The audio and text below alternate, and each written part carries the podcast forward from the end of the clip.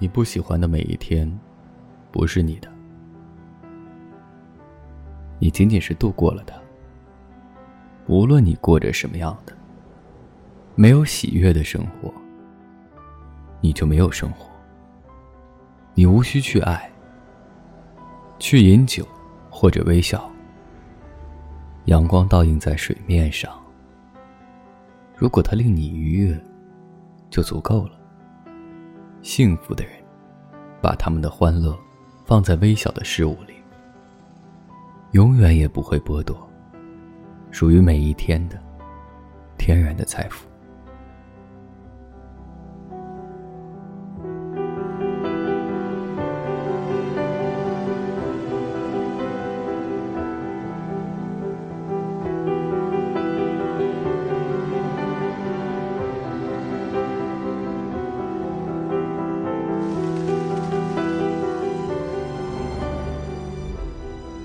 提前和各位说一声晚安，一夜好眠。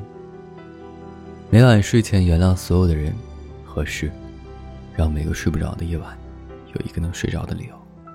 我是微风，每晚我在心情招待所里等你，就这样。